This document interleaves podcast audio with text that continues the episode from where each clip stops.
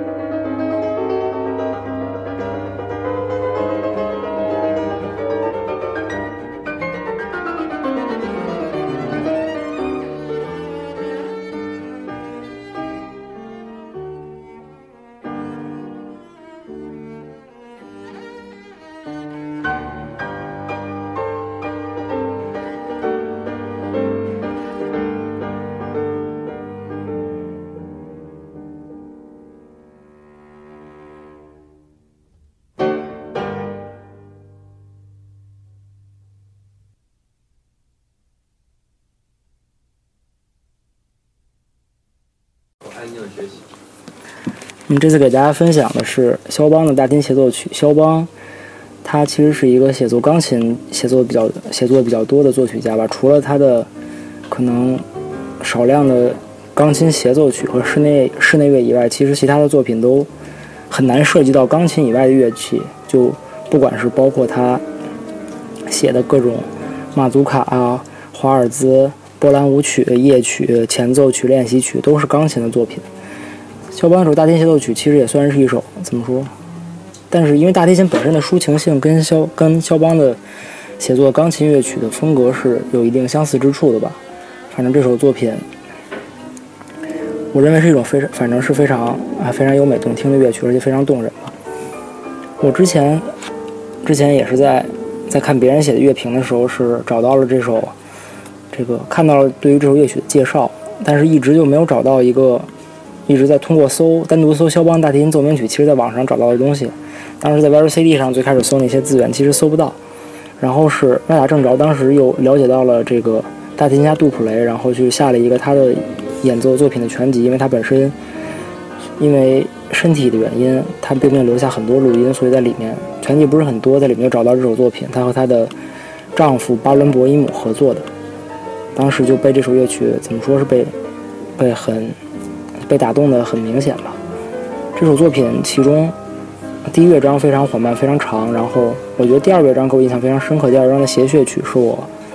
这么长时间以来印象最深的一首谐谑曲吧。虽然肖邦本身写过很，他还写过四首钢琴的谐谑曲，但是这首有点像探戈的这个乐章，我觉得一直让我印象很深刻，而且非常有趣。这首作品作为一首。呃，怎么说呢？作为一首大提琴奏鸣曲，其实并不是说大提琴的比重很明显超过了钢琴，反而是因为肖邦本身对于钢琴的理解比较深刻吧。他让钢琴跟大提琴其实是处在一个比较平均的位置上，钢琴跟大提琴可能是不管是从内容的表达，包括可能演奏的比重，都是一个五五开那种感觉。所以可能这首作品留下录音少也是这样，也是一个主要原因。因为大提琴家还需要找到一位非常出色的钢琴家，才能真的演奏这首作品。这首作品虽然钢琴的旋律比较复杂，但是也并说不上出彩，需要二者非常好的配合吧。这让我想到了，其实听到了罗斯罗波维奇和阿格里奇合作的这首作品，其中阿格里奇的钢琴其实是非常的出彩的，他的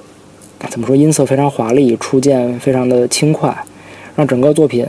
其实显得非常的活泼欢快，但事实上，罗斯罗波维奇和阿格里奇合作的这个大提琴奏鸣曲的时长其实是很长的。老罗把节奏控制的非常好，让整个作品怎么说拉扯的很开吧，把它的内部结构都展现出来，就非常现代、非常浪漫的一个演绎。但是真杜普雷跟巴伦博伊姆演奏的就更是怎么说更偏向现代的风格吧。然后之后还听到了斯塔克和另外一位钢琴家，我记不得名字了，他们的合作。他们因为就，因为当然也是时代的原因，他们的演奏其实听起来可能不是那种那么把作品拉扯得很开、非常的舒展那种感觉，可能就有一点点紧绷。但其实这是可能上个世纪早期吧，四五十年代比较常见的这音乐演奏的风格。当当当时那个时候，不管是听当时那个时期谁的演奏，都会有一点这种感觉的，相对比较快。然后他可能打的不是很开，但是。反正我是觉得这个时期演奏其实听得多了，感觉还是很值得回味的，里面有很多有趣的细节。所以这次给大家分享，其实就是斯塔克和斯塔克的演绎。然后其实最后我想到肖邦他本人，肖邦他是一个浪漫主义时期的作曲家，但他其实并没有很强调浪漫主义主义时期的戏剧性啊，还有剧这个感情的冲突啊这些东西，他可能在他这首作品里其实本身也是。虽然说抒情性很强，但是是相对比较平静、比较平淡的。这可能也跟肖邦本身对于巴赫的崇敬有一定的关系。他的乐曲的表达，其实有时候甚至是有一些，包括古典主义时期，甚至像的严谨，甚至像巴洛克时期的有一些华丽和，甚至说有一点点、有一点点也不能叫单调，就是那种一致性吧。